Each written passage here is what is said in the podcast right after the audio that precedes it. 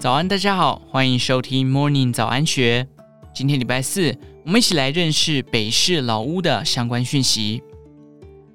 老屋进行都市更新的期程向来冗长难解。日前传出，为了突破都更期程过长的困境，内政部研拟取消危老条例，二零二五年以前进行重建，可获得最高一点四倍容积奖励的落日条款，将其常态化。也让老屋重建的议题再次受到关注。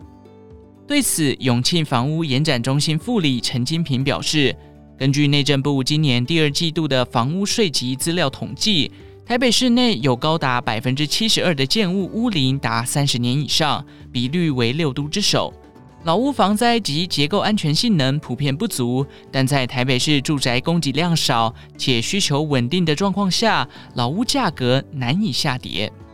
观察台北市各行政区屋龄三十年以上物件，并依其交易量排行，前三名分别为中山区、士林区和大安区，其中又以中山区交易量四百五十三件荣登热销排行榜第一名。陈金平指出，中山区位于台北市核心地带，属于台北市较早发展的区域，商圈以及就业市场成熟。因为开发较早，老屋也相对较多，加上一至四房产品齐全，吸引各类购屋族群的青睐。加上中山区是台北市蛋黄区房价相对亲民的区域，成为不少人入住台北市中心区的购屋首选。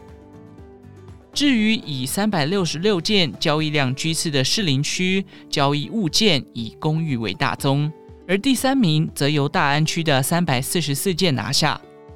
陈金平说明，中山区、士林区与大安区都是台北市早期开发区域，老旧住宅存量也相对较多。在政府积极引导都更与围老重建下，越来越多看好区域长线发展潜力的购屋者会特地购买老屋。除了满足自住需求之外，未来还有改建机会。而根据台北市各行政区申请危老重建的件数统计，上述三大行政区也是危老重建申请的热区。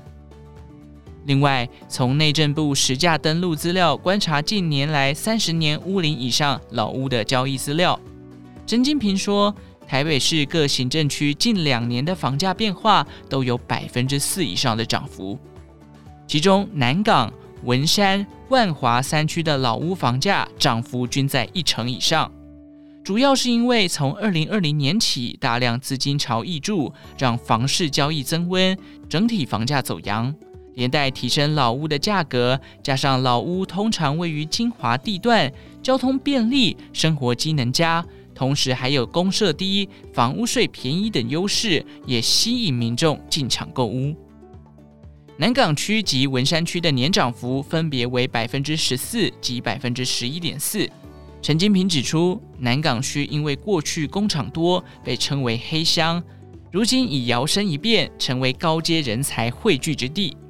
经贸园区以及软体工业园区吸引科技及金融产业进驻，大量就业机会带动强劲的住屋需求。生活机能方面，南港是台北交通枢纽，集结高铁、台铁、捷运、客运等公共运输，搭配近几年来热门的东区门户计划，房价自然水涨船高。文山区则不同于高科技产业聚集的南港，位于台北市外围区域，素来以步调慢活著名。而且其周边环境清幽，但同时有连外道路，抵达台北市区车程仅需十五至二十分钟，离城不离城，吸引民众进驻。加上房价相对于大安区以及中山区亲民，让交易量能稳定，房价也相对获得支撑。此外，文山区人文气息浓厚，学校众多。例如私立静心中小学、景美中小学，还有国立政治大学、世新大学等传统名校。喜欢郊区的步调，规划成家育儿，但预算有限的购屋族群，不妨可以将文山区列入考虑。如果选择购买屋龄较大的物件，陈金平提醒，通常屋龄较大的房屋具备相对低价、公设比较低且坪数相对实在的优势。同时还有重建、改建的增值机会。不过，于购买前仍需仔细勘察屋况，确认整体建物的结构安全以及是否存在漏水的疑虑，尽量全面更换管线，才能确保房屋的安全，也能住得更为安心。以上内容出自《金周刊》数位内容部，详细内容欢迎参考资讯栏下方的文章连结。最后，祝福您有个美好的一天，我们下次再见。